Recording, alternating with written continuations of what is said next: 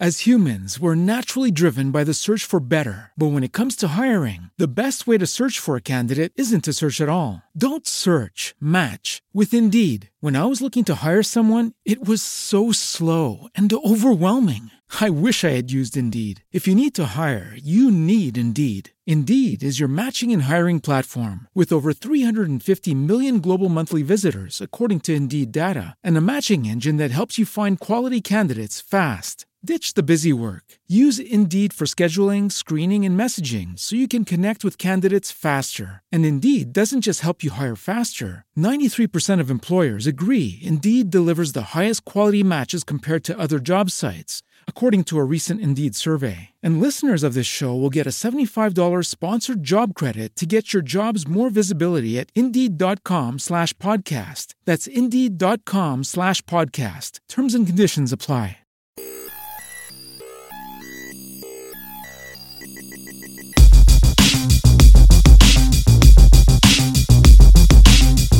Hola, no financieros. Estamos ya por fin con el segundo Rogle el- y hoy tengo aquí el segundo invitado, que es nada más y nada menos que Juan García Sánchez y lo tengo allá al otro lado de, de las redes, ¿no? Hola Juan, ¿qué tal? Buenas tardes, Mariano. ¿Qué tal? Pues muy bien, aquí estamos. Bueno, eh, pongo un poco en... Es, ahora hablaremos, creo que vamos a hablar bastante de blockchain porque eres cofundador y, y CEO, ¿no? De, de, bueno, era Blockchain Work Labs y ahora es Exponentia, ¿no? O- Eso es, eso es. Ahora si quieres os contaré bien. Pero Claro, sí, sí. Ahora, ahora desarrollo Vamos. eso. Muy bien, ahora intentaremos también, pues eso, explicar más allá de, de criptomonedas, de FOMO y estas historias que están haciendo, yo creo que, que cosas interesantes. Y bueno, también por poner un poco en, como la gente también pues al final te va, cono- me va conociendo, ¿no? Digo, pues bueno, ¿cómo conozco a Juan? Pues realmente los conocimos de casualidad en un evento de, de programadores, era, ¿no? Era una cosa así, el fase 2 este.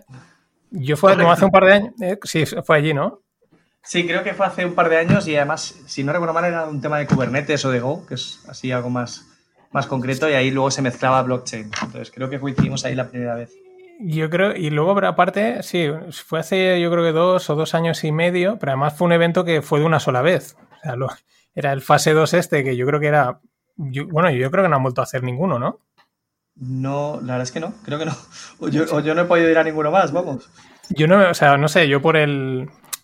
Por el meetup este, los avisos no he recibido ninguno y sé que en aquella vez lo montaron, pues, yo creo que querían darle un poco de, de continuidad y, y la verdad es que hace poco me está llegando el aviso de que el, el grupo va a desaparecer. O sea, yo creo que fue una, una reunión de una única vez y lo curioso fue que, bueno, pues yo en aquella época estaba pensando si igual iba a necesitar un programador para el proyecto y vi el, ese evento que lo, lo estamos, está también metido David Ortega Ujú. y dije, ah, pues voy allí y voy empapándome del mundo este de, de programadores, ¿no? Y no sé si te acuerdas que dijeron, bueno, empezaron ahí, éramos 40 personas, y dijeron, bueno, presentaros y así nos conocemos, hablamos un poco de, cosas de, Y empezó allí la gente a presentarse, ¿no? Programador de no sé qué, programador del otro, yo desarrollador de sistemas, tal, o sea, un nivel eh, técnico muy alto. Y de repente habíamos ahí tres o cuatro, entre los que éramos, Juan era uno, que yo no conocía, y yo era otro de... Yo en mi caso fue, no, yo soy ingeniero de caminos, tengo aquí un proyectillo, eh, sé hacer un loop, un, un if con, con Visual Basic y vale, vale, ¿no? O sea, y, Juan era algo parecido, ¿no? Yo creo que también era, dijiste una cosa así, bueno, yo sé gastar Excel, tal. Sí, no, yo a nivel de programación solo toco y, poco, y poco, y a mí me da vergüenza en un evento con gente tan buena técnicamente. Yo toco Python, pero que yo en la práctica no no es, digamos, mi área de trabajo diaria. Claro, claro. No, yo ahora he empezado, yo lo tenía pendiente y ahora he empezado ya, bueno, el año pasado ya hice un cursete y estoy dándole también a Python. Yo creo que un poco por la misma línea, ¿no? Por la parte esa de análisis financiero, por hacerte algunas aplicaciones así de, no sé, de uso diario, ¿no? Por así decirlo. Eso No si- Exacto. Pero bueno, fue curioso, ¿eh? Porque era, mm, es que era- la gente ahí tenía nivel y éramos tres o cuatro que íbamos ahí de un poco de, de acoplados, ¿no? Sí, no, yo, yo ahí fui con, con, bueno, con mis dos, dos de mis socios, que son Juan Besar y Sergio Velasco, que son, son auténticos cracks ¿no? en la parte técnica. Y, y yo al final también, como aprendo tanto de, de escuchar a estos cracks, ¿no? pues dije, oye, yo me voy, aunque no sea lo que hago en mi día a día, pero ahí como estábamos ya arrancando y es que claro, era el principio de nuestra empresa, como aquel que dice, estábamos arrancando el proyecto. Y estuvo muy, muy bien. Y además conocí gente interesante, pues mira, entre ellos a ti. Y súper bien, súper bien. Fue una buena Sí, sí, experiencia. Y aparte también, sí, sí, había gente muy. O sea, estáis vosotros. Bueno, yo a uno, ahora no sé cuál es el nombre, creo que es Sergio. Eh, lo, conocí, lo conocía simplemente de vista de eventos Bitcoin aquí en Valencia, de haberlo visto en algún evento, lo había visto, luego he dejado de verlo. Y, pero bueno, también estaban los chicos de Trazable eh, y había alguien más por ahí así que, oye, que han hecho cosas interesantes, ¿no? Y era, yo era una época en la que estaba yendo a todos los eventos. O sea, yo iba a un montón de eventos y a empaparme de cosas, ¿no? Y, pero allí era, allí era algo potente, ¿no? Pero bueno, muy bien. Pues, pues bueno, ya nos hemos puesto, ya hemos puesto un poco en, perspectiva a la gente, que somos no tenemos ni idea de, la parte tecnológica más allá de lo que veamos, ¿no? Y, pero tienes, has montado, eres fundador de, esto de Blockchain Work Labs o que ahora es Exponentia y bueno, pues si quieres contar un poco qué hacéis o qué habéis hecho, la evolución o... Sí, bueno, si te parece voy a hacer una breve explicación también del perfil mío, ¿no? Porque al final... Ah, bueno, vale. Perfecto, ¿no? Yo no, soy para nada un genio, ya tengo la suerte de tener compañeros que sí que son los expertos en este área. Entonces, hace, pues, ya diría dos años y medio, tres casi, que, bueno, mis socios y yo eh, decidimos embarcarnos en la parte tecnológica porque veíamos que se podía hacer mucho mejor, ¿no? La, la parte de desarrollo de software y sobre todo cómo se trataba a las empresas, que no fuese un, one shot, ¿no? O sea, vendo un proyecto y luego me voy, sino un poco esa parte más de acompañar. Entonces, yo dentro del equipo lo que hago es un poco más la parte de, ayudar a los compañeros para que puedan desarrollar su trabajo, porque ellos son los que al final hacen lo que aporta valor al cliente final. Y nos decidimos a empezar con Blockchain World Labs, porque somos, bueno, férreos convencidos de que es la tecnología que va a cambiar eh, las empresas. Eh, en España y en Europa en general está llegando un poco más lento de lo que estaba previsto, pero nos lanzamos a esta aventura, ¿no? Entonces, eh, empezamos con Blockchain World Labs, luego teníamos clientes que querían productos, pero blockchain no era la solución ideal, entonces ofrecíamos otro tipo de desarrollo. Entonces cofundamos también Exponentia. Entonces en Exponentia estábamos unos socios distintos de Blockchain World Labs, pero había algunos que sí que estábamos en común. Y por eso luego nos hemos fusionado ahora todos. ¿no? Hemos mm. puesto todo en perspectiva para agruparlo todo en un grupo y conjuntamente ofrecer pues, esos servicios de transformación digital para que la gente pueda mejorar esos procesos y ahí somos expertos en en la parte de inteligencia artificial o analítica de datos y la parte de blockchain. O sea, un poco la, secuencia fue esa, ¿no? De que nos juntamos gente que queríamos hacer las cosas mejor, pero lo que tú comentas, ¿no? Yo no soy el que lleva la parte técnica, ahí está Sergio Velasco, eh, que es quien lidera junto con Juan Besari esa, esa vertical. Entonces, yo, eso es un poco lo que hacemos y lo que hago a nivel de, trabajo del día a día. ¿Y tu, tu evolución? O sea, ¿cómo antes de esto, bueno, yo estuve en trading, que es como parecía bolsa, pero con alimentación. Eh, luego estuve en análisis de inversión también para la parte de startups. Bueno, yo soy financiero eh, de formación. Soy economista y luego me metí mucho en la parte pues esto, de, análisis, ¿no? Y también había cofundado, yo empecé a emprender con 18, monté la primera SL, que esa, esa fracasó, fue un buen aprendizaje, además con gente muy buena, pero no, no teníamos ni la experiencia, ni los conocimientos, ni, bueno, era un cóctel para que no saliese. Eh, pero bueno, fue una buena experiencia. Entonces, pues aunque mi, mi, rol fue, inicialmente sí que tenía este, este de quiero montar algo, quiero hacer las cosas con los valores y la ideología que a mí me gusta, sí que es cierto que como tuve un par de intentos que no funcionaron bien, luego cogí ya una experiencia más verticalizada en la parte de una corporate y luego ya con ese conocimiento, pues ya, entre comillas, eh, era más sencillo, ¿no? Seguir avanzando y emprender como hemos hecho ahora. Sí, sí, bueno, al final yo creo que es que, o sea, bueno, emprender, nadie, o sea, no sé, se aprende haciendo, ¿no? Es mi, puedes coger ideas y tal, pero al final te tienes que meter en el fregado y sí, pues bueno, a veces que hay cosas que salen mal, otras salen bien, pero al final es parte del proceso, ¿no? O sea, si probablemente sea te está saliendo bien es porque salió mal, ¿no? Yo no, sé cuál es la clave del éxito, Perdona que, te, he cortado. No, no, adelante. se trata de. Esto es bidireccional. Sé los puntos. Sí, sé que sé los puntos de fallo. O sea, yo las cosas que, fallamos al principio, y seguimos fallando, ¿eh? todos los días fallamos. Pero aquí la idea es aprender rápido de los fallos, no repetirlos. Entonces, sí que es verdad que hay una serie de, vías que ya sabemos muy claro que hay que coger y cuáles no. Y esto lo hemos ido aprendiendo con el tiempo, ¿no? Entonces, eh, cuando tienes experiencia siempre, siempre es más fácil aparte estoy eh, colaborando con algún proyecto emprendedor de gente más joven a nivel de mentor y lo ves enseguida, que al final la experiencia, y esto es, es, un dicho, ¿no? pero es cierto, eh, ayuda muchísimo. O sea, a, luego intentar acertar. Claro, claro, claro, no, sí. Lo que pasa es que, la, claro, la experiencia de emprender es complicada en sí, ¿no? Porque es, mm. Experiencia del fracaso, por así decirlo, ¿no?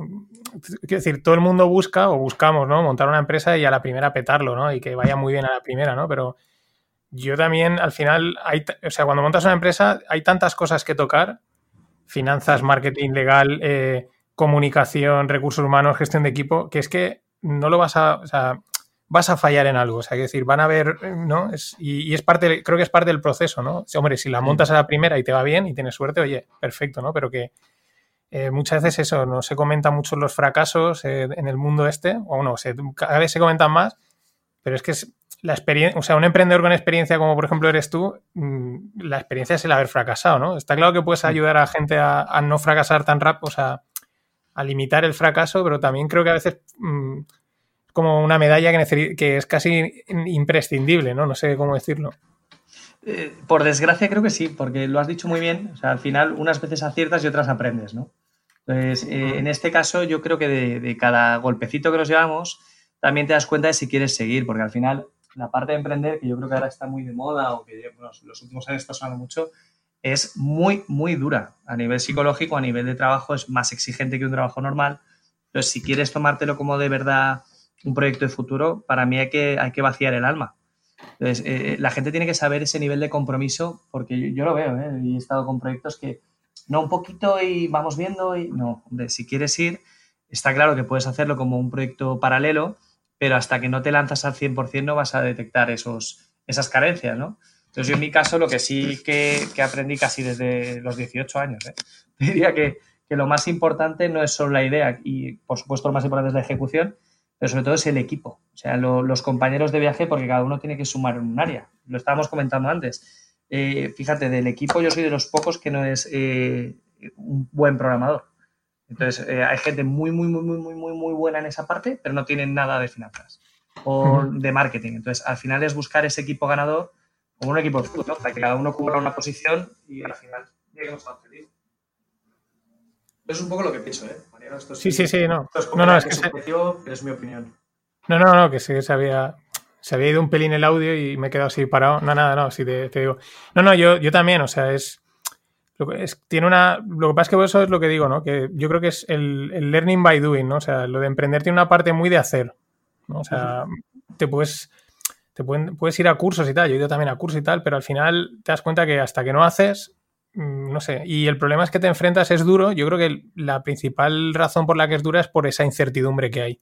O sea, eh, tienes una incertidumbre desde mi punto de vista en muchas cosas. Uno, no sabes si vas a vender o no, no sabes si el producto es para la gente o no, o sea, esa parte.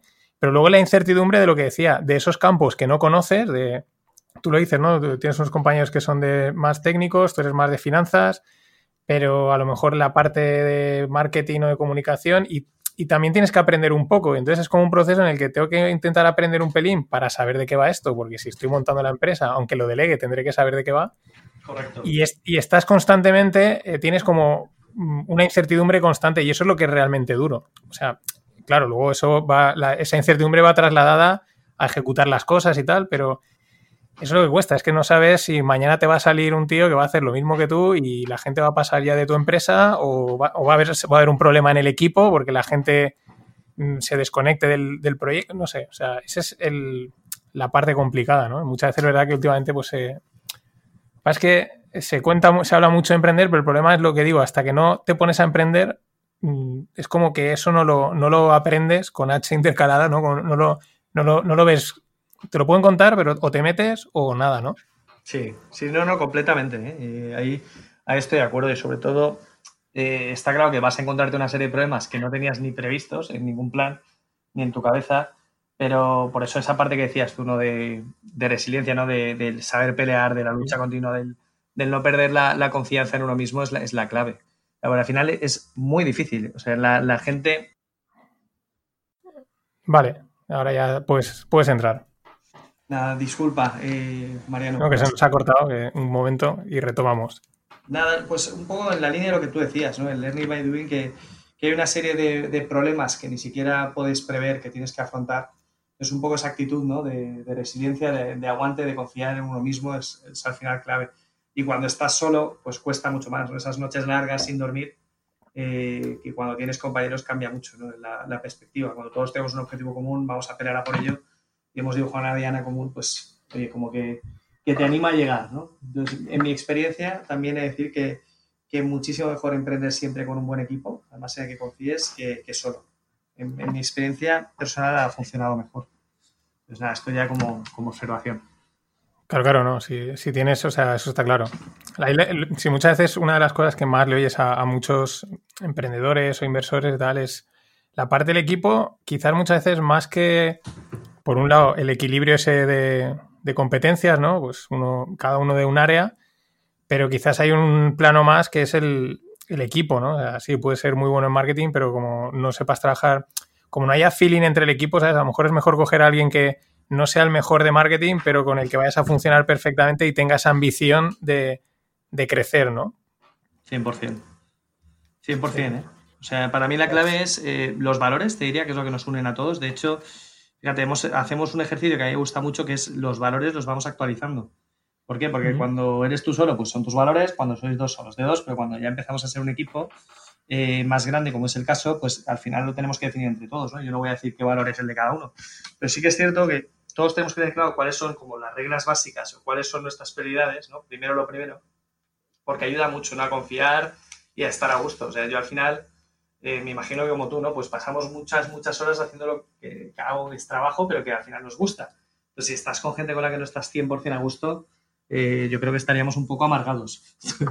para mí es, clave, es clave que haya, que haya buen rollo, que haya de verdad un buen equipo y que peleemos por hacer, pues nosotros siempre decimos de, de broma, ¿no? Pero el mejor lugar para trabajar posible. Entonces, eh, esa es la idea. Sí, es una mezcla, es una cosa complicada, o sea, porque es difícil, ¿no? Pues son muchas horas y sí que es verdad que cuando uno lo ve, yo en el proyecto que estamos, que es YoQuare, pues hay veces que hay uno que lo ve en negro y el otro dice, no, pero que esto va a salir, ya verá, ah, vale, o sea, es como que uno unas veces va tirando uno, otras veces va tirando otro, pero aún así también es eso, es, complicado, ¿no? Porque al final es, quiero decir, es un equipo de personas que se unen pero tienen que funcionar como una, ¿no?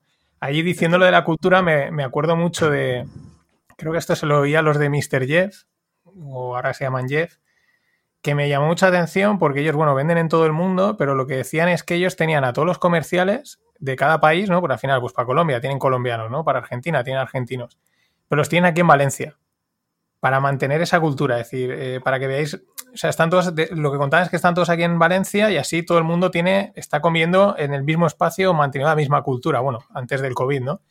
Y luego ya si eso, pues si tienen que ir, van a Argentina, abren la, oficina o que sea y vuelven, ¿no? Pero para mantener lo que estás diciendo, esa, oye, una cultura, ¿no? Eh, que es quizás una de las cosas ahora complicadas con el COVID, con esto del teletrabajo, ¿no? Que, Mm, que sí, pero también a lo mejor es más difícil esa parte de, cultura mantenerla unida, ¿no?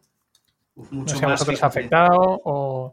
Pues yo creo que a todo el mundo le ha afectado, ¿no? Pero nosotros sí que es verdad que en el momento que empezó eh, el COVID en, marzo, eh, hicimos una serie de cambios a nivel interno que yo creo que nos ayudaban a, a estar más juntos, aunque estábamos separados, ¿no? De hecho, hay compañeros que decían, ostras, hablamos más ahora que estamos a remoto que, cuando estamos físicamente. Porque, lo cual dije, joder, pues, pues algo mal estábamos haciendo. Pues nosotros todos los días, y esto es una cosa que nos hemos quedado desde el confinamiento, todos los días hacíamos una llamada por la tarde. Eh, nosotros trabajamos con una metodología Sprints que es Scrum, pero lo hacemos por escrito para que sea síncrona, ¿no? Pero hacíamos una llamada que era más informal todas las tardes de, oye, ¿cómo ha ido el día? Pues bien, pues mira, este proyecto, este problema, pues mira, estoy cansado, me agobia lo del COVID, todos los días. Todos los días hacíamos esa llamada y luego instauramos una, competición de videojuego, esto también es verídico, en la que todos los días competíamos cinco minutos, que es un videojuego rápido. Entonces jugábamos en el móvil. Entonces todos los días estábamos en constante interacción. Y ahora, ahora hacemos eh, lunes, miércoles y viernes, porque ahora ya podemos hacer part-time en oficina, eh, pero todos los días hablábamos. Entonces yo creo que por ahí como que estábamos muy cerca todos, porque para mí es la, es la clave, además, por escrito, no sé si a ti te pasa igual, pero las cosas se pueden malinterpretar, no ves el registro, no ves el tono, igual una corrección, un comentario de mejora se puede, ostras, me están atacando y no es así, simplemente es, un compañero que está ayudando. Entonces, intentamos poner medios para hacer eso, pues eh, hablar, hacer buenos hábitos, también hicimos una competición de buenos hábitos de alimentación, deporte, lectura y todo, que si llegábamos todos al objetivo luego nos íbamos de cena y no sé, pequeñas iniciativas para, mejorar el día a día, ¿no? Y estar todos ahí todavía conectados. ¿Y a qué, a qué videojuego le metís? Bueno, al Mario Kart de móvil. Ah, muy, recomendable, ¿eh? Muy recomendable. el, Mario Kart creo que es, un vicio eh, épico ya para un montón. O sea, hay, ciertos videojuegos que siguen estando ahí y les puedes meter un montón de tiempo. eso es, qué bueno. No, lo que decía es verdad, es uno de los problemas que a veces también pasa en redes sociales, ¿no? Que la enfatización no existe, ¿no? Y a lo mejor alguien te lo está diciendo de buen tono, simplemente es una corrección y, a ti, o en ese momento tú estás un poco cruzado y la interpretas fatal, ¿no? Y, sí que es verdad que a lo mejor el, el hablar directamente eh, ayuda bastante, ¿no? yo, creo que es clave, y aparte vernos las caras, sobre todo porque, bueno, espero que no te he preguntado, antes de, empezar, pero no te haya tocado muy de cerca, ¿no? Pero nosotros hemos tenido algún caso muy cercano. Yo personalmente tuve, bueno, tuve a mis padres, eh, mi padre bastante grave. Entonces, en estos momentos que estás eh, pues pasándolo mal, que además tienes la incertidumbre, oye, pues necesitamos estar todos más cerca, ¿no? Incluso yo lo pensaba con los compañeros, nosotros, pues mira, por suerte lo que te decía, nos va bien y hemos crecido, incluso en la, en la pandemia, pero hay empresas que han estado muy fastidiadas. Entonces, eh, el hecho de estar en contacto, pues la gente también le da a los compañeros les da esa tranquilidad, no decir, oye, que estamos todos remando, todos para llegar a este sitio y vamos a llegar juntos. Eso, ese mensaje era muy importante. Y yo por esa parte creo que dentro de todo lo malo que ha traído el COVID, nosotros hemos podido sacar alguna lectura positiva, incluso algún hábito saludable que se ha perdido ahora un poco con el día a día más normalizado, pero, pero lo, sacamos en la pandemia. por esa parte... no, no, eh, es que, o sea, al final el dicho, ¿no? Lo, que no te mata te hace más fuerte, en pocas palabras. O sea, este tipo de situaciones, pues oye, tienes dos opciones, o, superarla y mejorar, o aprovecharla para, oye, pues mira, esto ha venido así y siempre que no, pues hombre, si hay lo que tú decías, ¿no? Que te afecta directamente, pues otra historia, ¿no? Yo es verdad que de momento no, nada, o sea, no he tenido nada alrededor yo creo que lo pasé, siempre lo he dicho, pero como cuando aún, como, como era de febrero y aún no era oficial, pues para mí fue, bueno, era enero, pues para mí fue pues una gripe. Pero, pero bueno, eh, yo creo que es eso, que estas situaciones, pues aún así son complicadas, ¿no? Mucho, mucho. Yo por eso te digo que nosotros somos unos privilegiados. Yo, yo remo mucho no por, por potenciar Valencia, porque se vive muy bien, porque se está muy bien, porque la gente es muy buena pero sí que es cierto que, esta historia nos, ha trastocado a todos. Yo, de hecho, a nivel personal, pues lo que decía, con circunstancias familiares, a nivel de equipo más distantes y a nivel de trabajo puro, yo, bueno, viajar. Yo viajaba todas las semanas a Madrid, al menos dos, tres días, y yo hace que no piso Madrid, pues eso, medio año, ahora más o menos. Entonces, eh, mucho cambio, pero tenemos que adaptarnos rápido y decir, eh, no podemos ejercer ningún tipo de control sobre esta situación, pues aceptarla y a seguir es lo que hay. Vosotros en parte podríamos decir, claro, sois entre comillas, ¿no? Porque cuesta también decir, oye, me beneficia de la situación, ¿no? Pero sí que es verdad que vosotros por el, por la empresa que tenéis, que es eso, de desarrollo, de digitalización y tal, pues claro, lo que decías, nos habrá entrado bastante.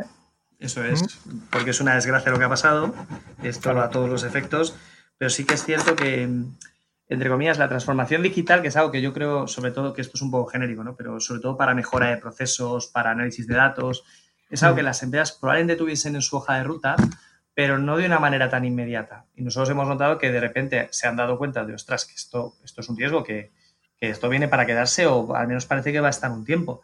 Y sí que ha habido muchísimo, muchísimo interés. Y yo creo que parte de las conductas que, que han traído se van a quedar, porque al final mucha empresa que era un poco escéptica del teletrabajo ha dicho, oye, que yo puedo estar en casa y no viajo y funciona igual y puedo hacer más reuniones y no tengo trayectos, ostras, pues vamos a mantenerlo, ¿no? Entonces yo creo que sí que ha habido un cambio un poco de mentalidad a favor de esa transformación digital, de ese remoto, pero claro, tampoco hay que irse de un extremo al otro. La parte personal hay que mantenerla un poquito. Y a nosotros, decirte que sí, que, nos ha venido, nos ha venido bien.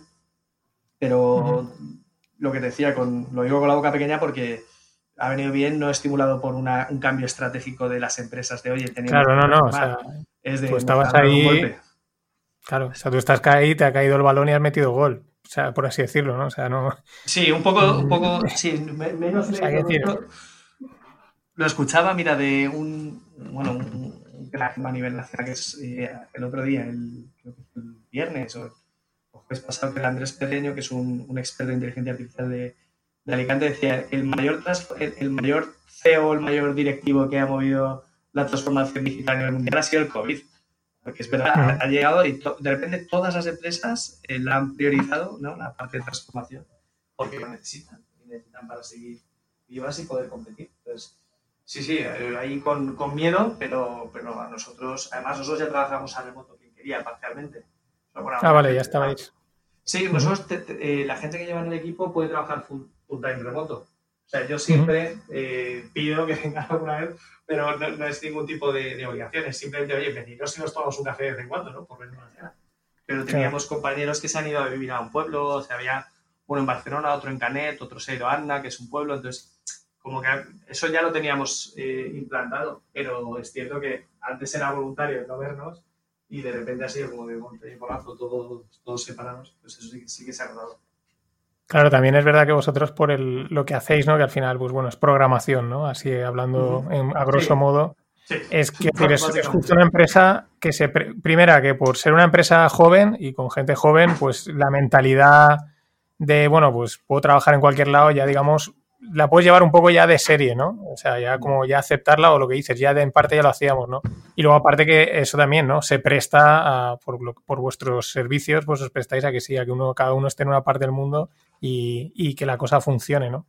Sí, sí, sí, o sea, podemos trabajar perfectamente a remoto. Eh, sí que es cierto que para la parte sobre todo de, de co-creación o, o, más de ideación de alguna solución, porque nosotros hacemos sobre todo desarrollador, ¿no? Eh, sí que se pierde. Yo ahí sí que es el punto en el que más te diría que notamos la distancia. Porque una pizarra con equipo, eso no te lo cambia ninguna tecnología para mí, a día de hoy. Totalmente. es la única pega que veo a remoto. En general lo veo una gran ventaja y estoy mega a favor, pero, eso sí que lo veo un punto, un punto de mejora. Bueno, también es, Quiero decir, esto ha venido rápido, entonces eh, ahora hasta que se acople, ¿no? Hasta que se encuentre ese punto intermedio remoto físico, ¿no? Remoto presencial. Eh, venir un día que os tengo que poner en la pizarra dibujitos, pues eh, hasta que se encuentre ese punto, ¿no? Es, así. Sí, sí, sí. yo Ahora no compensa, con el riesgo que hay, no compensa. Yo, te lo digo, el otro día en el en Yo que es el otro proyecto, ¿no? Pues dije, no podíamos quedar y digo, bueno, pues espera, cogí la cámara web, tengo una pizarrita y grabé el vídeo y se lo envié y dicen, oye, pues esto está perfecto, es casi como, casi, ¿no? ¿no? No te ponen las pegas en el momento, pero casi mejor, porque tú ya haces toda tu exposición eh, grabada en vídeo, pintada en la pizarra y ya está ahí hecha, ¿no? bueno, vas encontrando soluciones al final. Sí, no, no, a ver, vamos adaptándonos. Yo es por poner algún punto de mejora, porque yo, yo trabajo remoto siempre, siempre he sido un férreo defensor, creo que, ayuda a ser más operativo y, y en el 95% de los casos que puede ser hasta mejor, pero, también quería poner ese 5% de, pero no, que también es Exacto, ¿no? Si no van a, la gente va a decir, oh, estos tíos son perfectos, ¿no? son ideales, ¿no? Y tampoco, siempre hay, siempre hay mejoras, ¿no? Y bueno, de, pasando ya un poco, ¿no? A, la parte un poco de lo que hacéis, sobre todo esta parte de, ya digo, empezasteis con, bueno, habéis fusionado un poco, ¿no? Empezasteis con, con perdón, con blockchain, ¿no? Eh, también la parte de inteligencia artificial. Eh, habéis funcionado por la. porque es. Por, digamos, no me gusta la palabra, ¿no? Sinergia, ¿no? Pero al final hay proyectos, lo que decías, que eso es muy interesante, ¿no? Es decir, oye, eh, no, no es blockchain para todo, ¿no? y hay cosas que encaja blockchain, otras no, otras sí. mejor te hago esto otro. Y también está que a veces, pues, últimamente, pues a veces el. O empresas están intentando como meter. o sea, las palabras mágicas son blockchain Big Data, inteligencia artificial y Machine Learning, ¿no? Yo creo que ya ni... Esto me lo tienes que decir de alguna manera en el pitch. O sea, cuando presentes, una de estas cuatro tiene que sonar porque es lo que se lleva, ¿no? Y, creo que ahí está vuestra labor de hacer, decir, oye, que no, que no, que no hace falta eso, o sí, ¿no? Pues te cuento un poco la historia porque es, una, buena pregunta. A ver, Sergio, Sergio Velasco, eh, que es el que, bueno, coincidiste también en aquel evento en el que nos vimos por primera vez, Sergio es un mega fuera de serie eh, la parte de blockchain. O sea, lleva para que te hagas idea desde 2011 tocando esta tecnología. Eso para la gente que no controle mucho de blockchain es casi, casi, casi el principio. Es decir, es de los que se, es autodidacta y luego se ha seguido formando. Entonces, él tiene un know-how muy específico y aquí, y esto yo lo aplico un poco a todo lo que hacemos, ¿no? O sea, tú, por muchos recursos que tengas, eh, tú no puedes hacer con nueve mujeres un niño en un mes, ¿no? Tú necesitas una mujer nueve meses el conocimiento es algo así, es un proceso que requiere de una maduración y de una profundidad, ¿no? Entonces, Sergio en la parte de blockchain, eh, yo, yo la vez que, la, bueno, me acuerdo el día que lo conocí, me quedé, pero impactado, o sea, de, este hombre, ¿cómo, cómo puede saber tanto y explicarlo también? Eh, porque también es verdad que es un perfil muy técnico, pero tiene una capacidad de, vamos, de explicar, de, explicar el contenido técnico brutal. Entonces, eh, ahí vimos una oportunidad muy buena y teníamos un proyecto que es, nosotros también hacemos producto propio el producto para el que empezamos se ha parado por un tema legislativo y, bueno, empezamos ahí a trabajar sobre todo en esa vertical de tecnología. Entonces veíamos que para las empresas tenía mucho futuro. Entonces, Sergio es, es, el CTO de todo el grupo ahora, pero Sergio era el CTO también de Blockchain World Labs. Empezamos a trabajar con esta tecnología. Blockchain está muy bien porque es seguridad, inmutabilidad, transparencia. Pero blockchain, cuando es la solución, es la mejor solución que hay, pero cuando no lo es, puede ser peor que poner una cosa que no tenga blockchain. Y esto lo digo con total claridad. Blockchain puede ser una peor solución. Entonces, nosotros, eh, por un tema de ética personal, cuando nos pedían antes blockchain, decíamos, es que no te hace falta blockchain, te hace falta otra solución.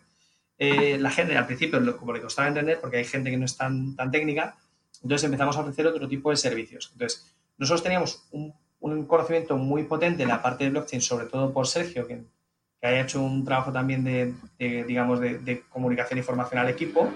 Y luego teníamos otro perfil muy fuerte, que es Juan Besari, que es la, la otra persona con la que empezamos el proyecto, que es un astrofísico informático, ingeniero aeroespacial, para que te idea del perfil, es megatequi, y él controla mucho de la parte de, inteligencia artificial. Entonces, nosotros tocábamos mucho la parte de desarrollo de datos. Entonces decíamos, oye, blockchain puede ser una capa de una solución, pero muchas veces necesita de otras patas, ¿no? De, otra parte de plataforma, de otra parte del software. Entonces, hicimos las dos empresas. Blockchain eran los proyectos puramente de blockchain, Blockchain World Labs, y la parte de Exponentia se desarrolló con otro equipo por otra vertical. ¿Qué pasa? Que ahora mismo por un tema también de empaque, de que al final existían, pues sí, y has dicho la palabra, lo siento, pero la, voy a repetir, de, sinergias, ¿no?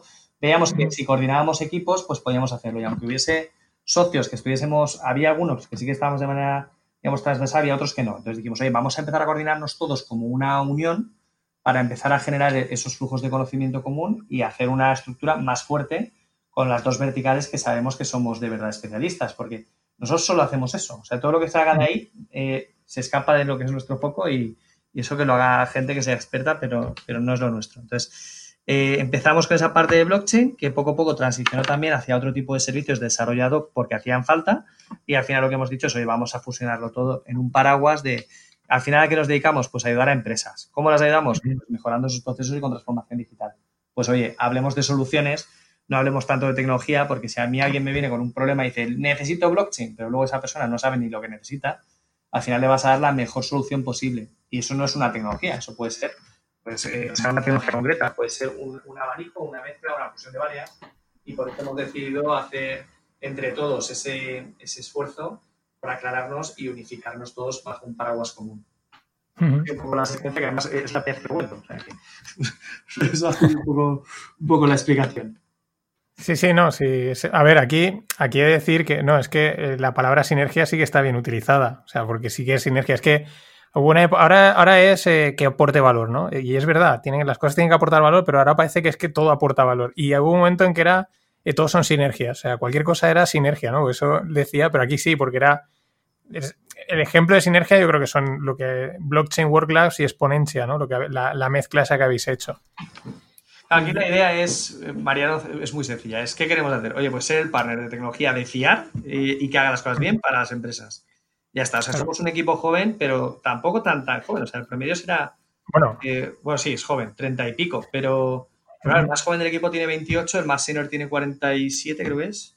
Estamos todos entre los 30 y pico, eh, la, media. Entonces, es un equipo joven, pero que todos habíamos trabajado ya en corporate y habíamos, o en otra empresa, pero todos teníamos experiencia porque y al final veníamos un poco, y esto te lo digo con honestidad, en algunos casos quemados de, ver cómo se hacían algunas soluciones. Dijimos, oye, pues no, aquí hay que hablar no de tecnología y de te vendo mi libro, sino, oye, ¿qué necesitas? Vale, pues esta es la mejor solución y esto te lo podemos hacer así. Y ya está. Sobre todo también, pero también apostáis por tecnologías potentes. Sí. O sea, las avanzadas, ¿no? O sea, hay que decir, hay eh, hay muchas, bueno, hay muchas tecnologías, mm, pero vosotros, eh, digamos, las que estáis atacando, por así decirlo, pues hombre, son las potentes, ¿no? Las que, digamos, más recorrido tienen, pero que también son, pues eso, no sé ni los, eh, este, has dicho Juan Besari, pues no sé cuántas cosas has dicho que era, ¿no? Astrofísico de no sé qué, no sé cuánto, o sea. Informático de Nivel, exacto, un nivel tecnológico muy, muy, muy potente. Casi podríamos decir que es lo que se le llama un poco el deep tech este, ¿no? Eso es. O sea, sí, a ver, estamos en esas tecnologías, primero porque son las que más controlamos, sinceramente, y porque a nivel de, o sea, de, ideología, de visión, creemos que es lo que va a cambiar todo. O sea, nosotros, ya te digo, Sergio era de 2011 con temas de blockchain. 2011 es que la gente no sabía ni que existía Bitcoin. Entonces, hicimos un, bueno, nosotros tenemos un partnership con IBM y fuimos la primera empresa de España en certificarnos con unas tecnologías de Hyperlink Fabric. O sea, empezamos hace, hace ya tiempo con estos temas. Entonces, ¿por qué nos hemos metido ahí? Mira, yo personalmente estoy convencido, pero convencido de que blockchain va a ser una capa de casi cualquier solución a, futuro inmediato. Y la inteligencia artificial es una manera de ayudar hoy ya a casi todas las empresas, porque tienen ya datos, que es ese petróleo que se dice tanto últimamente, ¿no? Y es que es verdad, o sea, es un tema de ordenar esa información para, primero, describir la información que tienes, una parte descriptiva, luego diagnosticar, luego decir, oye, de manera preventiva, estas son las acciones que te pueden ayudar a tener mejores rendimientos, ¿no? Entonces, nos hemos centrado ahí porque tenemos gente muy potente y porque además estamos convencidos de que son las dos, las dos tecnologías de futuro, bueno, futuro, de, presente, pero que poco a poco van a coger más fuerza. No, no, yo, o sea, de inteligencia artificial tengo muy poca idea, o lo que puedes leer por ahí de blockchain, sí que tengo una, una idea un poco más, por lo menos amateur, o sea, por lo menos así, sin, muy techy, pero suficiente, ¿no? Y opino lo mismo, o sea, la gente está siempre, de hecho, una cosa de la que me os ha llamado desde que os llevo siguiendo, vosotros estáis un poco fuera del rollo este eh, religión, ¿no? Que es la eh, Bitcoin y todo esto, que es, hay una parte casi que es fanatismo religioso, ¿no? Y habéis ido más por la parte esta de... Es verdad, es que a mí, o sea, eso es una de las cosas que yo le critico mucho al mundo este, al mundo Bitcoin, al mundo de las criptos, ¿no? Eh, es que oyes a la gente de Bitcoin y es como, Bitcoin es blockchain. Y el resto ya, o sea, es como que blockchain solo tendría que estar utilizándose para Bitcoin. Dices, oye, si esto es una tecnología de la leche, abre unos caminos y unas puertas impresionantes, que puede que incluso eh, haya una, surja una blockchain 3.0 que arrase con la que hay ahora, porque aparte es algo esa evolución tecnológica, dices, pues ¿por qué te cierras solo a una cosa, no? Y vosotros estáis haciendo, eh, pues eso, aplicando esa tecnología al mundo real, o sea, soluciones, digamos, reales, que luego ahora hablaremos de algunas, que va a estar chulo. Y yo también creo, o sea, yo creo que blockchain, mm, la gente está con Bitcoin, lógicamente, el precio tal, pero es que yo creo que no son conscientes del concepto de lo, de lo que es la tokenización. O sea, de, que creo que es el, el, o sea, no sé cómo decirlo, es la verdadera ola. O sea, lo que, yo creo que la tokenización va a traer un, o sea, va a abrir la, o sea, si la economía ya nos parece a nivel global abierta, va a traer un nivel de apertura, de a nivel de, comercio, que es que no somos, yo creo que no somos ni conscientes de, verlo. Porque al final lo que decías, ¿no? Eh, facilita las transacciones, las hace más seguras y, y transparentes, ¿no? Y eso al final va a beneficiar al comercio. O sea, y eso es que yo, yo, ni siquiera creo que yo va a ser, o sea, lo visualizo, pero ni siquiera soy consciente de cómo va a abrir el mercado que ya nos puede parecer abierto. Mm, mm, por ejemplo, también en, en, lo que es el, mercado este de segunda mano, ¿no? Los tipo Wallapops y todo esto, pues claro, entre transaccionar algo así de confianza mutua a transaccionarlo con un token, por ejemplo, o lo que decía, o por ejemplo, una de las aplicaciones, ¿no? Que es la trazabilidad, ¿no? Que te, tienes totalmente trazado el producto gracias a la tecnología blockchain. Es que eso da una seguridad, una transparencia al comercio y eso puede ser un catalizador que yo creo que nadie somos realmente conscientes de lo que, de lo que va a traer. Porque estoy contigo, ¿eh? o sea, va a cambiar totalmente. ¿Cuándo? Pues cuando toque, ¿no? Sí, en, Europa está tardando un poco más de lo que en teoría estaba previsto, porque nosotros hablamos además mucho pues, con multinacionales tipo IBM, etcétera, y ahí lo que yo pienso es que para mí es, es un tema de tiempo, ¿eh? Porque, y al final estoy completamente de acuerdo contigo que además es un discurso que hace daño ¿eh? a la tecnología. Que o sea, Bitcoin puede estar muy bien, pero Bitcoin es, el equivalente sería el correo electrónico versus Internet. O sea, Internet es blockchain, puedes hacer 100.000 millones de cosas. Y la gente está hablando del correo, que sí, que es un uso que está muy bien, que es famoso, que además se, bueno, fluctúa el precio pero no tiene nada que ver con, con la tecnología. Entonces, nosotros somos bastante agnósticos. Me ha gustado lo que decías de, de, religión, porque al final nosotros lo que pensamos es, oye, solución. ¿Cuál es la mejor solución? Porque además puede ser una solución blockchain, puede ser otra, pero al final aquí hay que entender las oportunidades que te ofrece.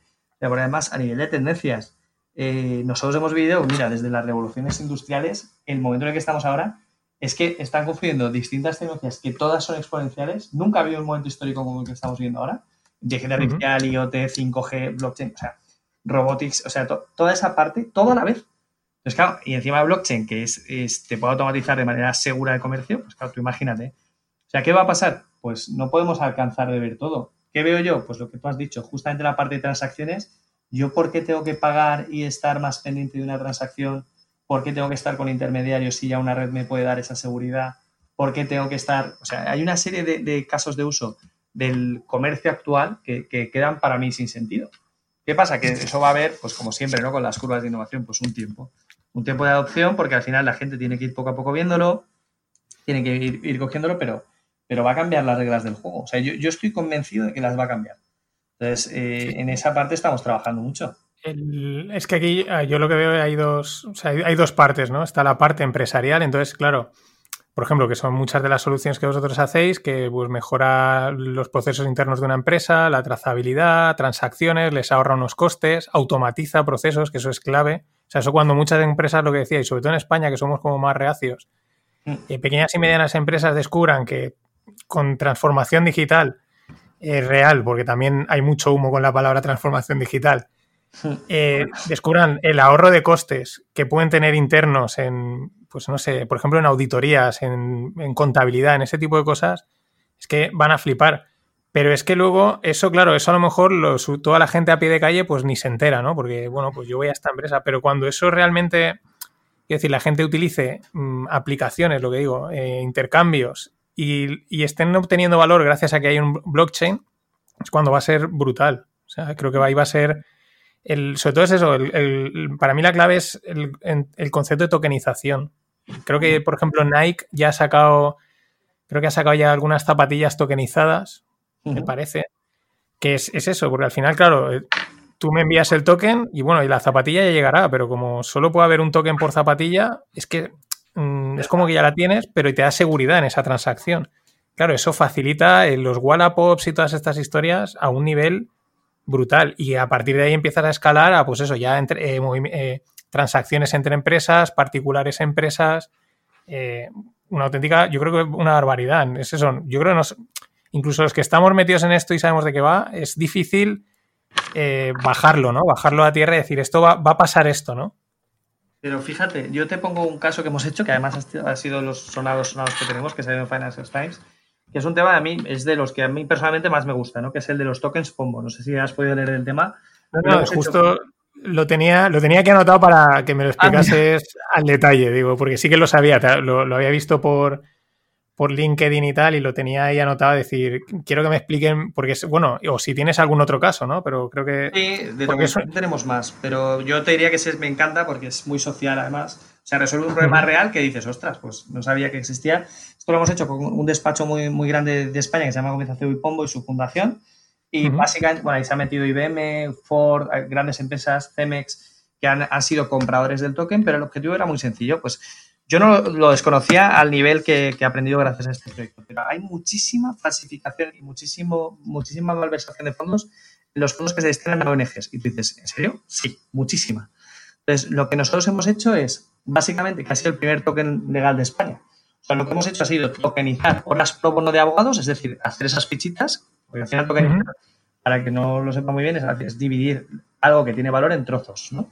Pues hemos separado esas horas que iban a donarse de pro bono en trozos. Entonces, lo que se ha hecho es todo en, blockchain, hemos utilizado en este caso eh, Stellar, los lumens de Stellar para dejarlo trazado y además esto es público, está, puede ver cada persona, cada transacción que se ha hecho de ese proyecto porque está todo publicado y cualquier persona puede verlo. Entonces lo que hacíamos es las donaciones que van a proyectos solidarios, que en este caso eran para la lucha para el maltrato, contra el maltrato a las mujeres, contra el, tráfico de niños. Había tres proyectos solidarios. Pues básicamente mm. cada transacción queda trazada porque tú lo que haces es pasas ese, token y lo envías a la red. Entonces, claro, todo el mundo puede ver qué empresa, bueno, qué, o sea, qué, donante ha hecho, ha hecho esa donación, en qué día, en qué hora, en qué momento y qué cantidad, y eso ya es inalterable. ¿Qué conseguimos? Que nadie pueda falsificar esas donaciones y que tengamos desde el principio hasta el fin cada euro invertido localizado en cada segundo. Entonces sabemos que el 100% llega a lo que estaba previsto y es una manera de evitar ese tipo de fraude además en algo tan crítico puede ser una donación para una ONG, que es que se ve que hay, muchísimo problema con este tema. Yo es que, claro, me, metí más a raíz de, este proyecto, pero es una barbaridad. No, yo sí que había, había oído que, que, vamos, que hay un... que es incluso algunas, no voy a decir nombres porque tampoco sé, pero que algunas de estas súper conocidas a nivel mundial que hacen campañas enormes, se ve que detrás hay unas, hay unas mm, tramas de corrupción brutales, ¿no? Que no te puedes fiar. Al final, un poco yo por lo que he oído es que casi las pequeñas, estas fundaciones muy pequeñitas, ¿no? Que, que es así porque prácticamente es lo que sabes quién es a quién le das el dinero y, conoces perfectamente, pero que incluso en las grandes organizaciones ahí hay un tema complicado. Entonces, digamos que un donante, ¿no? Lo que quiere es donar pasta y, digamos, al meter dinero se genera el token o el token está generado y es como si lo comprase. Se genera el token en ese momento. Ah, vale, un poco de tokens. Bueno, en este caso lo hicimos a la vez porque fue un evento físico entonces, la emisión y la compra se hizo prácticamente a la vez. O sea, primero se hizo una emisión de X tokens, entonces tú dices, vale, pues yo me, compro 10 y cada token tenía un valor de, mi, invento, vale, la cifra 100 euros. ¿Vale? Con esos 100 euros ya no es solo que tú hagas la donación, es que esa donación tú vas a decir, no, no, es que esto va para este proyecto, para tal día, tal hora, tal concepto. Es decir, no estás haciendo una transferencia a una cuenta, estás viendo cuándo y cómo se va a ejecutar. Entonces, es una manera de llegar desde el principio hasta el fin en toda la cadena de, ese proceso solidario. Entonces, evitas cualquier tipo de posibilidad de fraude. Aparte que, tú ahora mismo te metes en la web y puedes ver quién, cuándo, cómo y qué cantidad ha hecho. Entonces, eso está súper bien. La emisión la hicimos el mismo día que la compra y luego las donaciones ya, pues depende de cada empresa, Ah, vale, o sea que fue un, o sea, ha sido un evento, digamos, un evento de un momento puntual, o siguen habiendo tokens para comprar.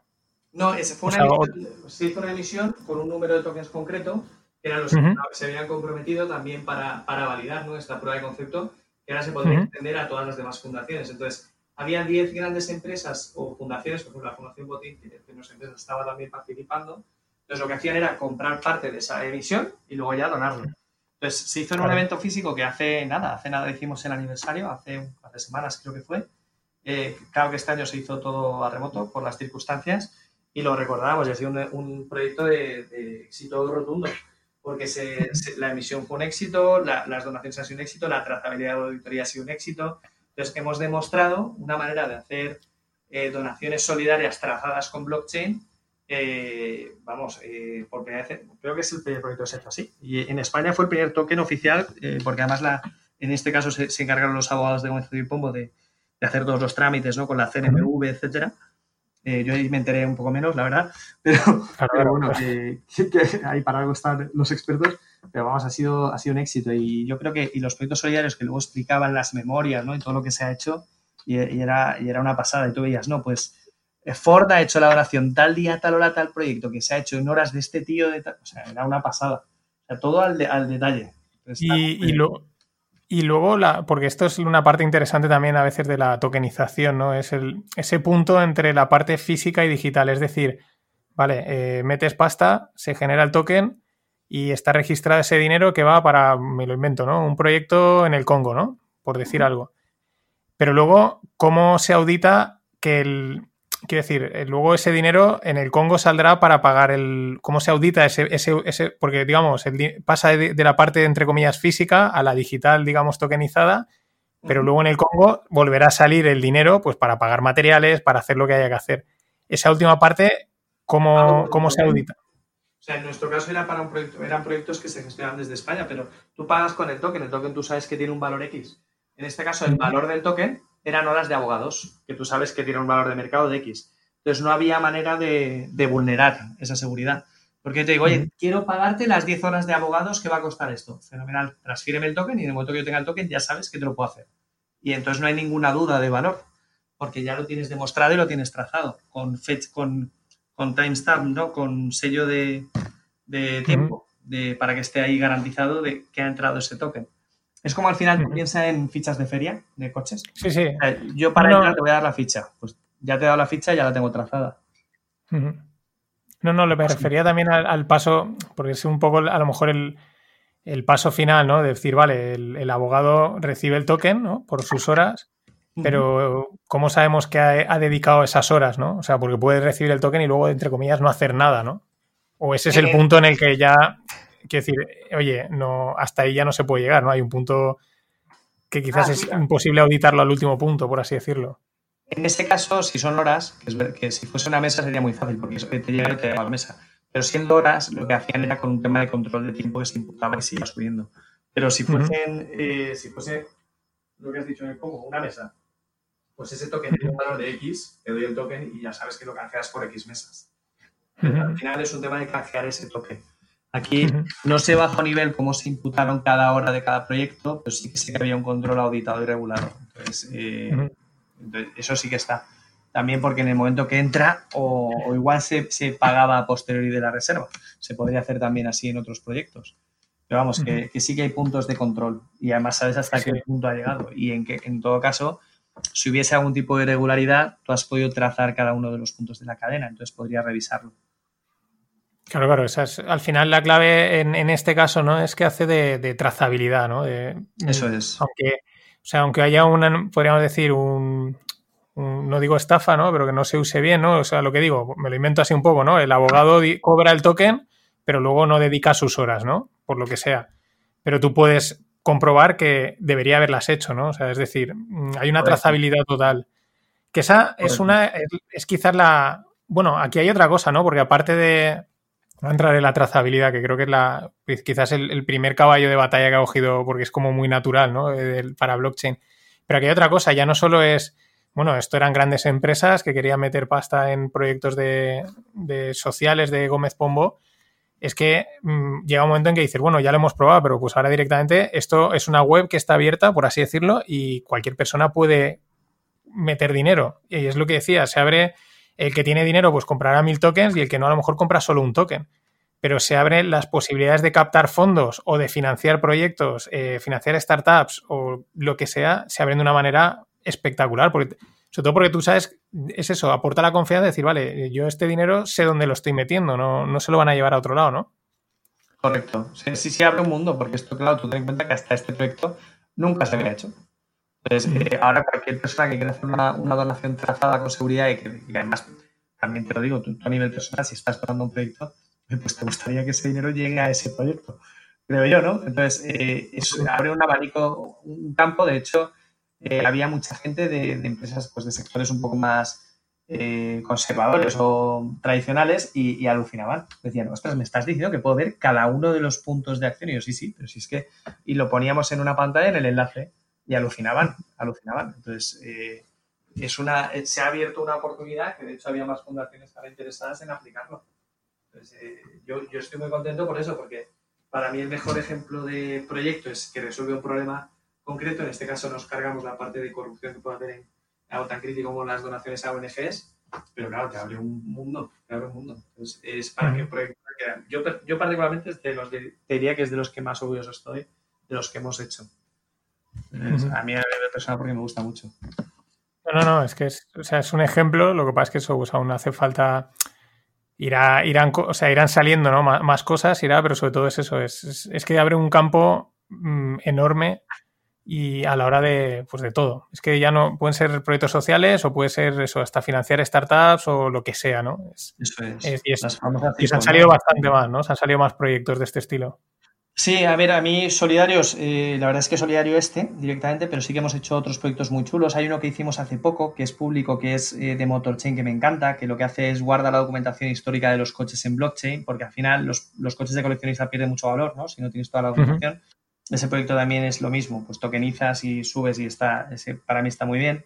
Y después también hemos hecho bastantes auditorías, pero pero nuestro core de servicios al final de blockchain es, oye, eh, ¿qué problema tienes ¿no? para ver primero si tiene cabida blockchain?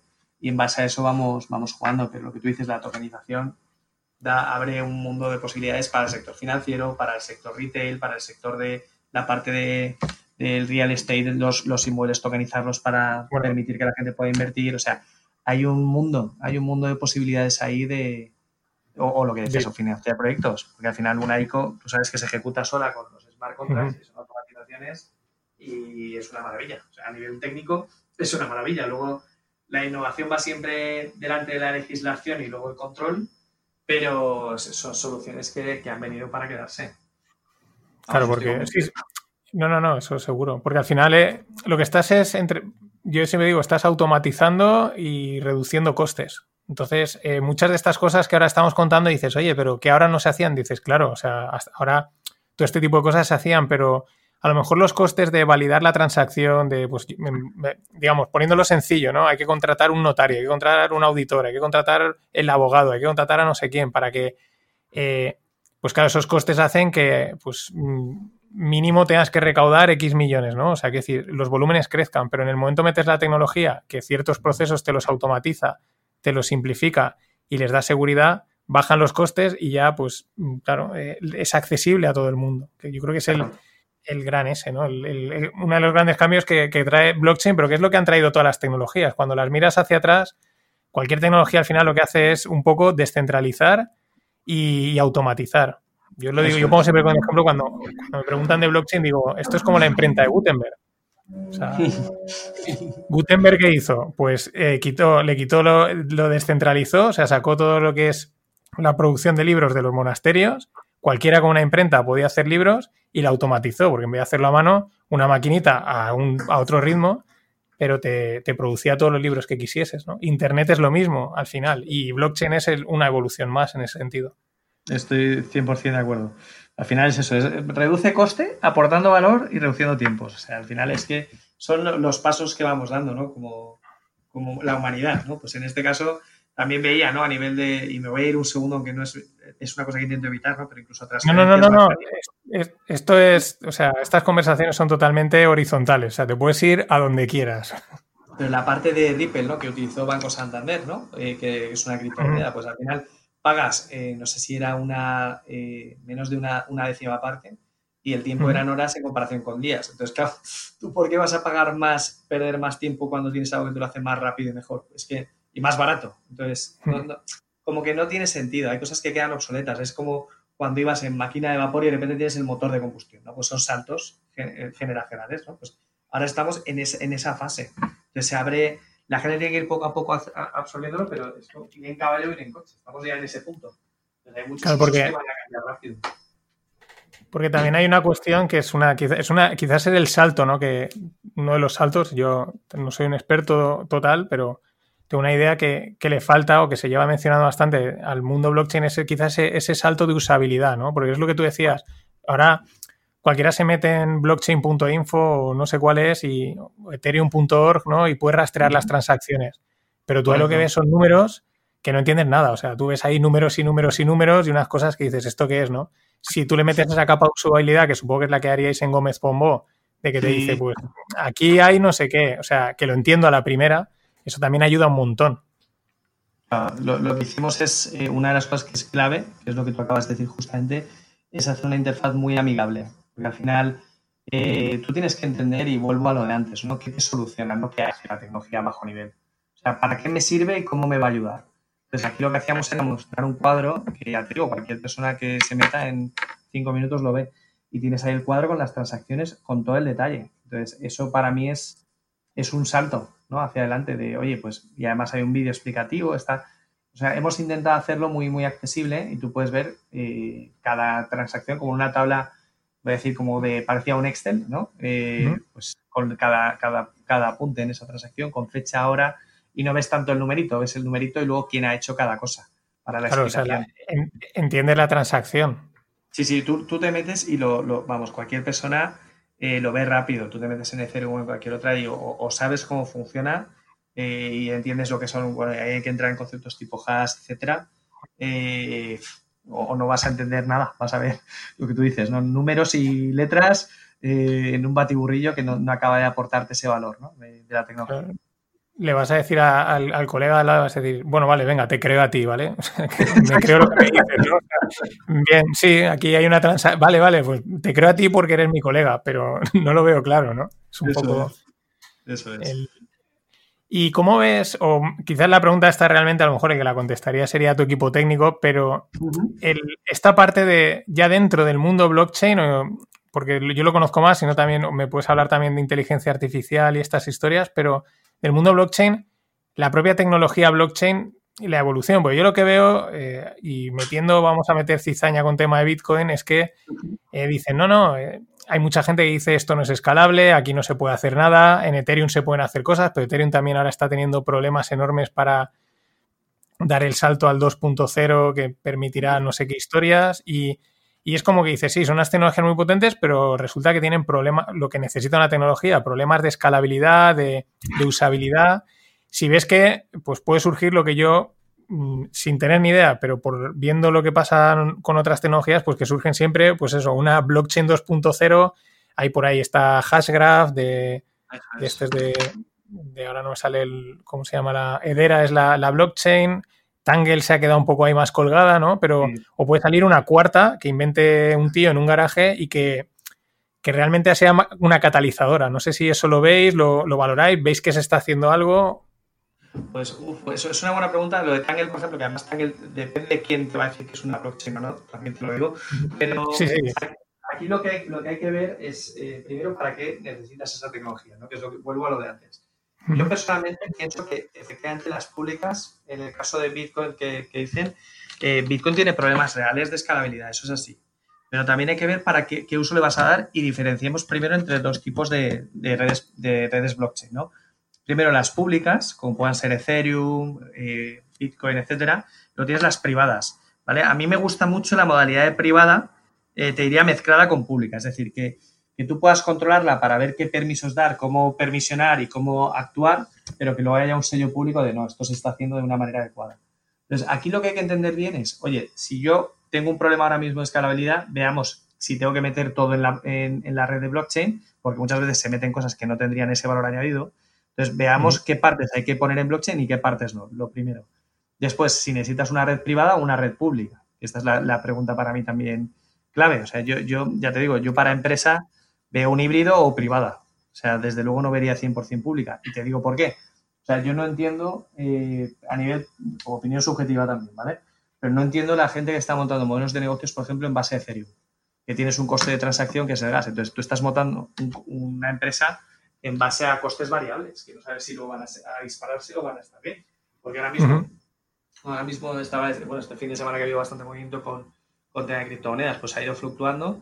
Pero claro, eh, creo que ahí va a haber una serie de problemas que, no, se, están teniendo previstos ¿no? a, nivel de, hacer un modelo de negocio. Por eso te decía que para mí esa solución no sería buena si quisieses ir a una empresa privada. Es posible que si quieres ir a una parte más económica te da igual, porque lo que haces es un apunte pagas el coste de la transacción, pongas y ya está. Pero si lo quieres utilizar para algunos ecosistemas como desintermediar, desde luego yo lo que haría es buscar qué entidades certificadoras son las buenas, por ejemplo, en el caso de exportación e importación, las aduanas, eh, los transportistas, las empresas que emiten y reciben, eso hacerlo en una red privada y luego si queréis meter algún mecanismo de, pública, pero desde luego para esos casos. Entonces, eh, mi opinión es, yo tiraría hacia privada mezclada con un poquito de pública y desde luego pública solo para un modelo de negocio que tenga costes variables, no lo veo en muchos casos, ¿eh? te digo aplicado a empresa con lo que te estaba diciendo. Hay ya opiniones varias. Bueno, ahí claro, no. No, a ver, ahí yo es que es eso, es, no tiene mucho, lo que tú dices, no tiene mucho sentido mm, tener tu, blockchain expuesta a una volatilidad de mercado, mm, que es lo, pues, lo que puede pasar con Ethereum. Sí que es verdad que ahora como hay algunos derivados por ahí, pues, pero claro, ya lo que dices, eh, podrías cubrirte ¿no? la, la posición. Es decir, bueno, yo me, vendo, me compro opciones de esto y así cuando vaya a ejecutar el, contrato me he mantenido el precio, pero ya entramos en una parte financiera que probablemente mucha gente desconoce. Y, luego, por aclarar un poco para la gente, ¿no? El tema de pública y privada, y por hacer una analogía, y me puedes corregir si me equivoco, esto es como el, el Internet y la intranet, ¿no? Es decir, eh, de las empresas, ¿no? Que está Internet, que es como algo público, que todo el mundo accede y se mueve por ahí, y luego las empresas muchas veces tienen su intranet, que solo puede acceder la gente de la, de la empresa, pero que a su vez está, accedes desde la Internet, ¿no? Por hacer una analogía entre lo que... Exacto, para que la gente entienda. la gente entienda lo que es. A uno pero, pero sí, sí, o sea, es, parecido. O sea, tú al final accedes y al final blockchain necesita de Internet, pues tú, tú entrarías por un enlace y si tienes determinados permisos verás más información que otra. En la privada y en la pública pues verás en teoría todo. Exacto, al final, exacto. Eso es para que la gente entienda un poco eh, así fácilmente lo que es una, blockchain pública y lo que es una blockchain eh, privada. Pues es la analogía entre el Internet y la intranet de una empresa, ¿no? Que hay una parte abierta y otra parte en la que solo entra la gente que tiene permiso. Claro, al tener permiso, pues dentro eh, los costes de transacción y tal, pues suelen ser más baratos, ¿no? Bueno, es ya otra historia. Sí, pueden ser cero, de hecho. O sea, al final es, ten en cuenta que si, si nos podemos de acuerdo, yo qué sé, imagínate que nosotros dos somos las entidades certificadores porque la gente de nuestro entorno confía mucho en nosotros. Pues, Mariano, entonces, si tú y yo decimos que sí, no hay un coste de, muchas veces de escribir ¿no? en esa blockchain. Si es nuestra, ya controlamos. ¿Por qué tiene coste la pública? Porque tenemos que escribirlo. Entonces, eso lleva asociado un gasto en computación, o sea, un gasto energético, y por eso pagamos pues, la transacción. Entonces, si es nuestra, no tendríamos ese coste. Eso sería irrisorio, lo que decíamos antes, ¿no? Como con. Pero me he ido un poco a criptomonedas y no quería.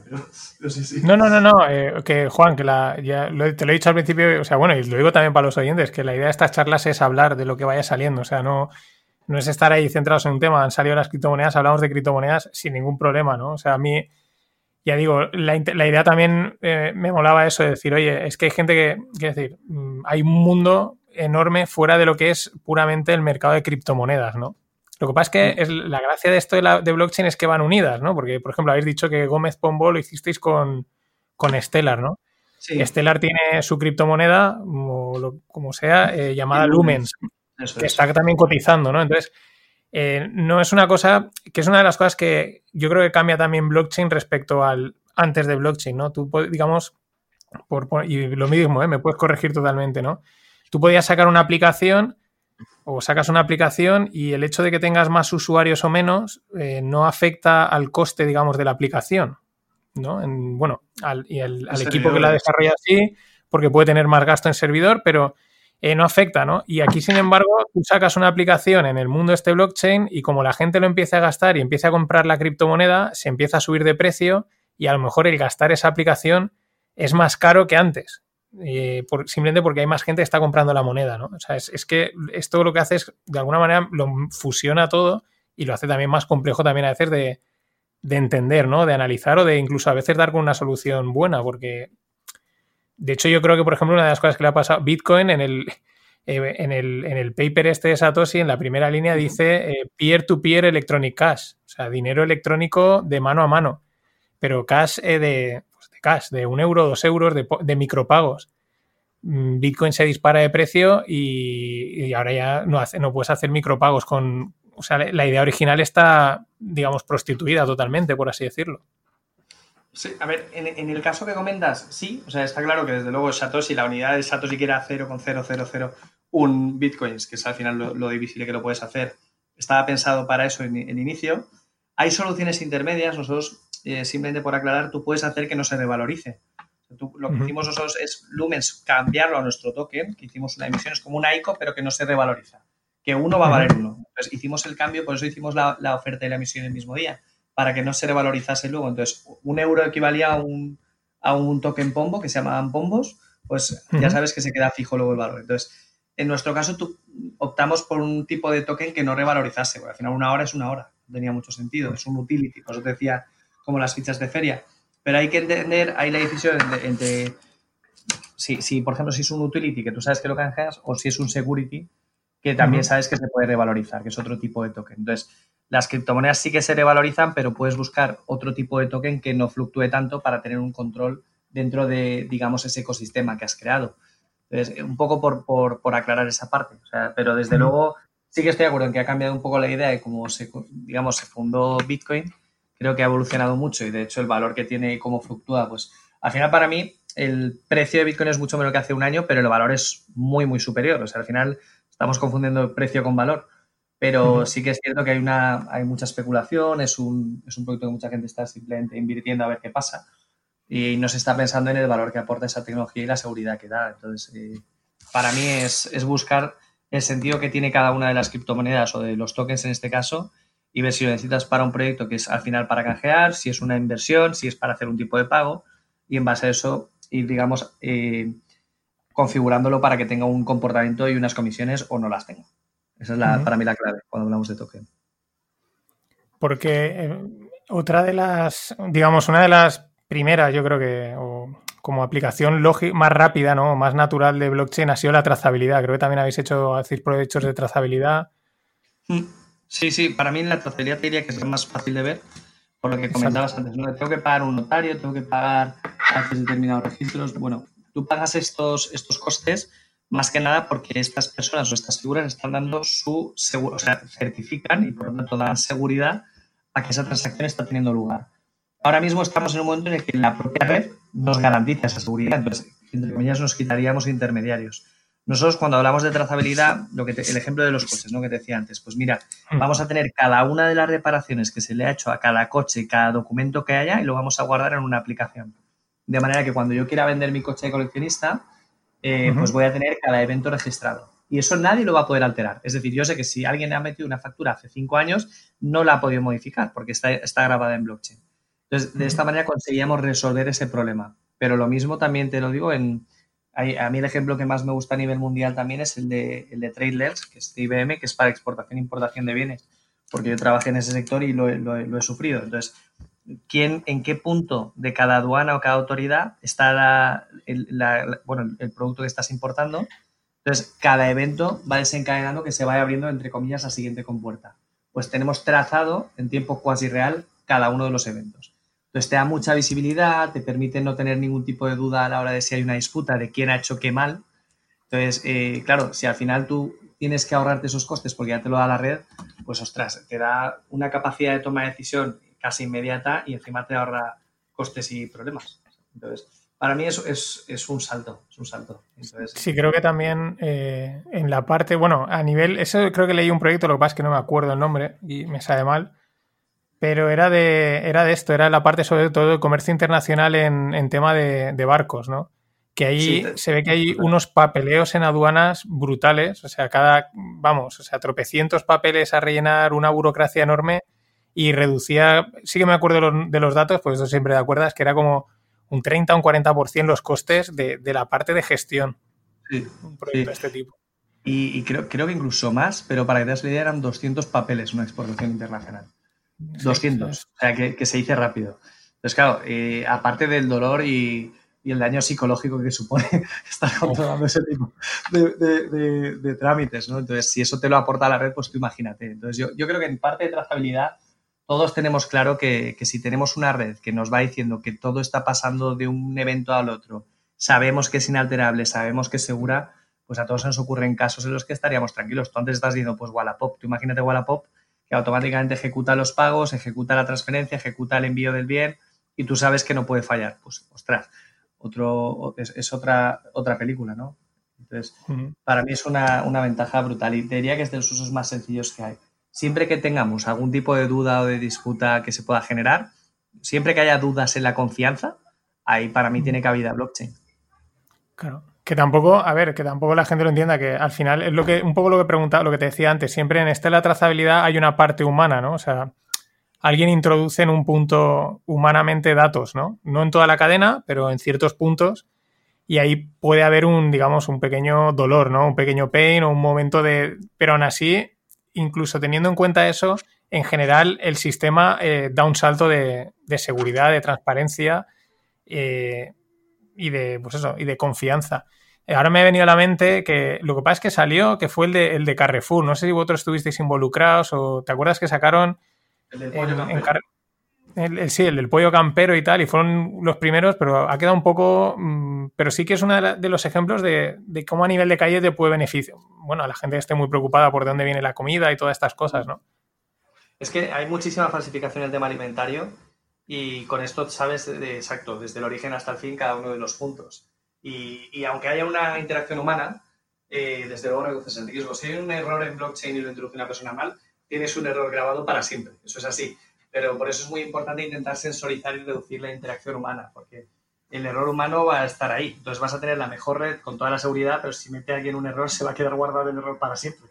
Entonces ahí es bueno también jugar con la parte de sensórica, con la parte de intentar automatizar determinados procesos, porque aunque tengamos, pues es, residual, pero en caso de que hubiese un error, sabrías que hay un error y estaría siempre grabado y podrías detectar dónde ha sido el error para tomar las medidas eh, necesarias. Entonces, eso es importante también, que, aunque haya interacción humana, que para mí la recomendación es intentar automatizar y en caso de que haya un error, si es humano, vas a saber también detectar en qué punto de la cadena se ha producido. Entonces, eso antes no lo podías hacer o no lo podías hacer de una manera sencilla.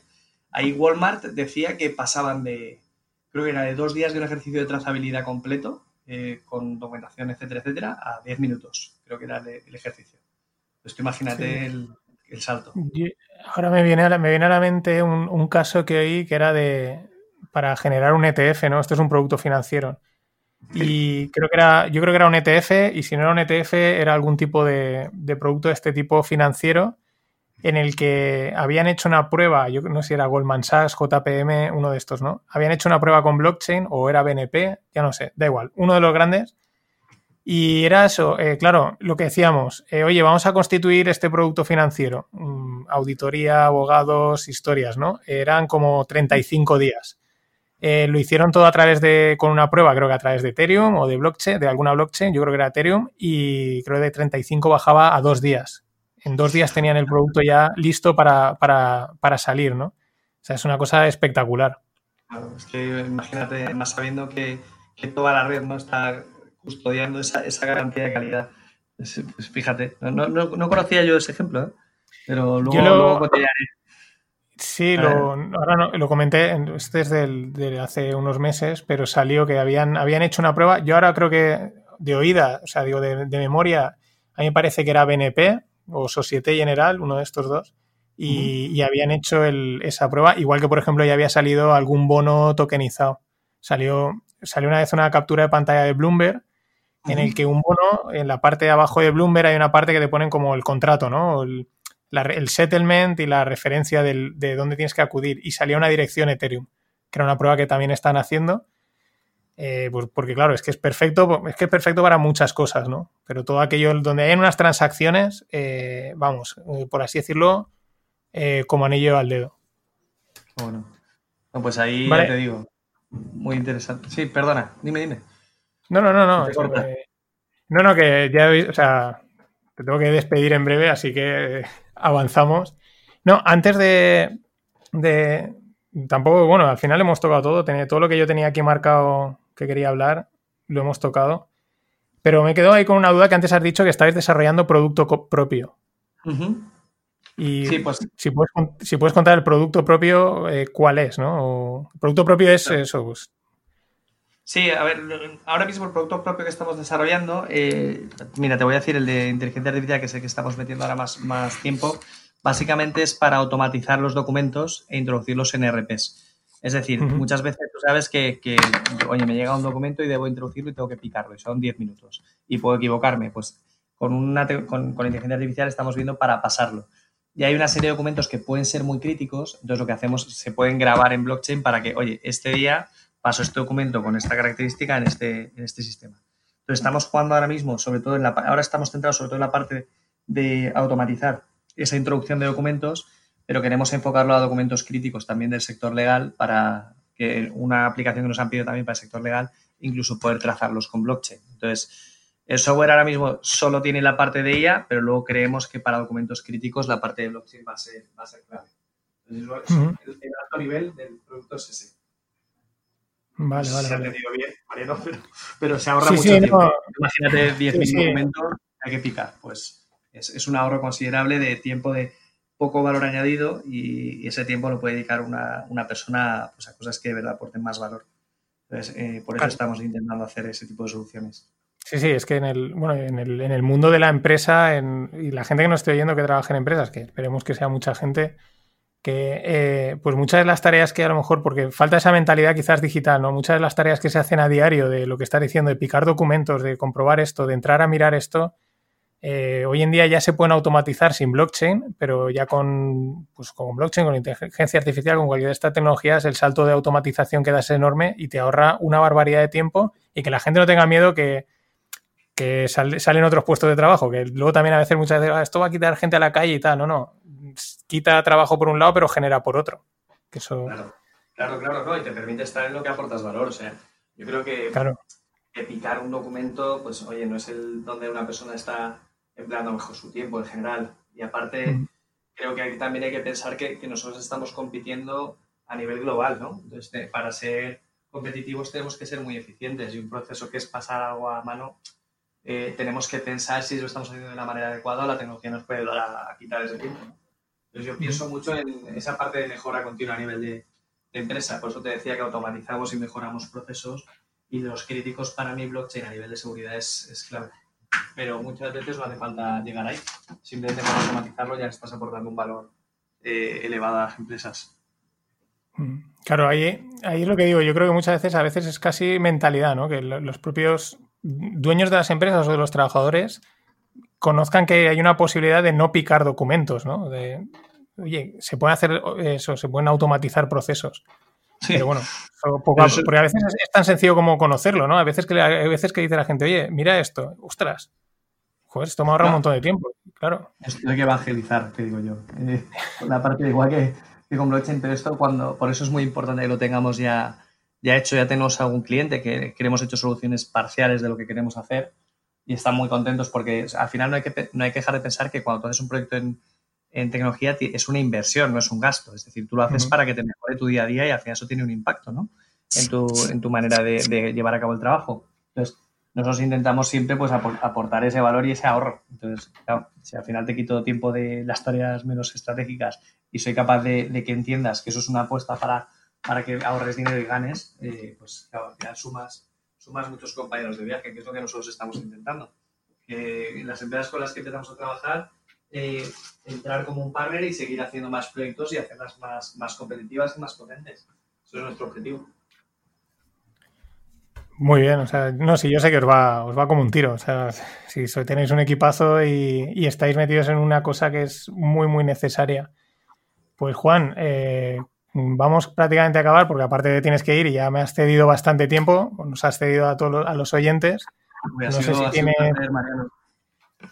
antes de nada, te voy a hacer dos, preguntas que voy a empezar a hacer a todo el mundo. Están un poco inspiradas en otro podcast que hay por ahí, pero yo las he modificado al mío, ¿no? La primera es eh, que me digas, saliendo un poco de todo, ¿no? Eh, un sitio al que te guste ir, eh, pero en plan, no sé, yo creo que tenemos sitios en los que vamos y desconectamos de todo. Y nos da igual estar solos, acompañados, con una cerveza, con gente, con amigos, que haya fiesta o no, ¿sabes? Ese sitio en el que vas y dices, mira, yo con ir a tal sitio, estar allí, me basta. Vale, pues a mí de Valencia te diría el, espigón. De Valencia te diría el espigón. Y si no, me tendría que ir más hacia abajo, hacia Alicante, a Calpe. Esos son mis, sitios de desconexión eh, cerebral, que digo yo. Que no necesitas eso, es lo que digo. Son sitios que vas y dices, mira, con estar aquí sentado me basta. Que aparte tengo buena compañía, bien. Que aparte, yo qué sé, hay una actividad, bien. Pero con estar aquí, sí, es que el espigón está muy guay. El espigón, esa obra es, que se mete, bueno, la gente que no sea de Valencia no la ha visitado, pues es un espigón que se mete, creo que son 1,8 kilómetros en el mar, es la distancia que tiene. Y, claro, pues estás como en el medio del mar. está muy bien. Y vale, y la segunda pregunta es, eh, es más un restaurante un lugar donde comer, que esto al final es lo que a todos nos mola. Puede ser, ya te digo, puede ser desde un McDonald's hasta un sitio top y de cualquier parte del mundo, pero un sitio que digas, oye, mira, este sitio a mí me mola ir siempre.